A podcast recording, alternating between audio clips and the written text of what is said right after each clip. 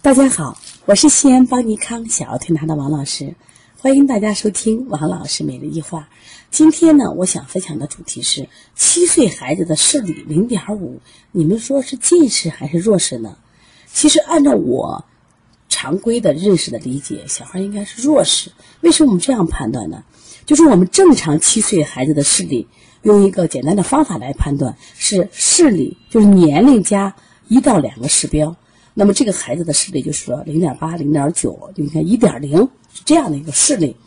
那么一般这么大的孩子他不不会近视，他只能说眼睛长得过头了，有可能近视。比如说这个孩子他可能出现了一点二、一点五的视力，或者二点零的视力，然后你去检查验光，他的远视储备快消耗完了，我就说哎，你的孩子视力长过头了，有可能近视。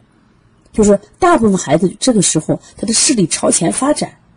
那么这个孩子视力零点五，我第一反应就是弱视。那什么叫弱视呢？就是说他天天的这个眼睛视力的感光发育的不好，所以说他七岁的孩子可能出现零点五。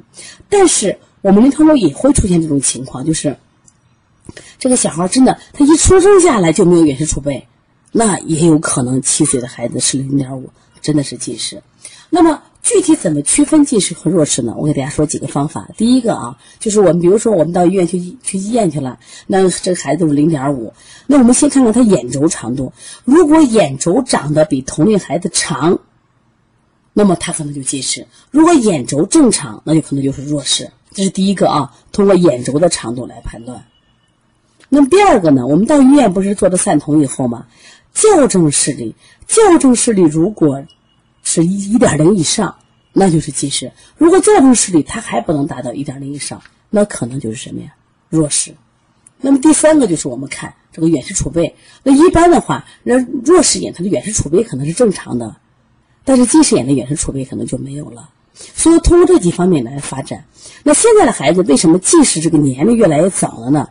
是因为这个看书看太多了，就用的近视力太多了，家长仍然就是。没有意识到这一点。其实我们想，眼睛这个呃过度的疲劳、过度的使用，是导致我们睫状肌晶状体疲劳的主要原因。那么它一疲劳，它就会促使我们的眼轴向前长。眼轴一长的话，我们的这视力发育都特别快。所以现在小孩近视确实提前了，现在五岁六岁都开始近视，这个风险我们说了很多次是非常大的，它会让你孩子变成高度近视。高度近视不光是戴上厚厚的眼镜，它最大的风险会导致失失明啊，所以是非常可怕。那我们在调理视力上，我们该怎么做呢？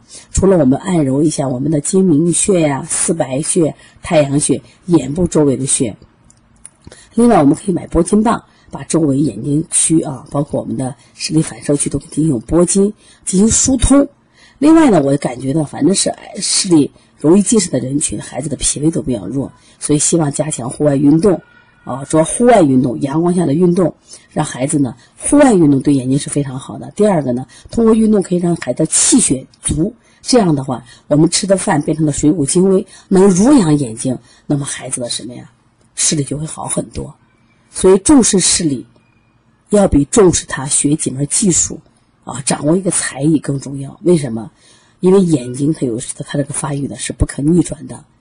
所以说，我们孩子的学习啊，我也提倡这个错峰教育，晚一点没有关系，只要孩子想明白，任何时候成功都不晚。所以不要拔苗助长，拔苗助长最大的对眼睛的损害是非常大的啊。所以希望大家一定要重视对孩子的视力保护。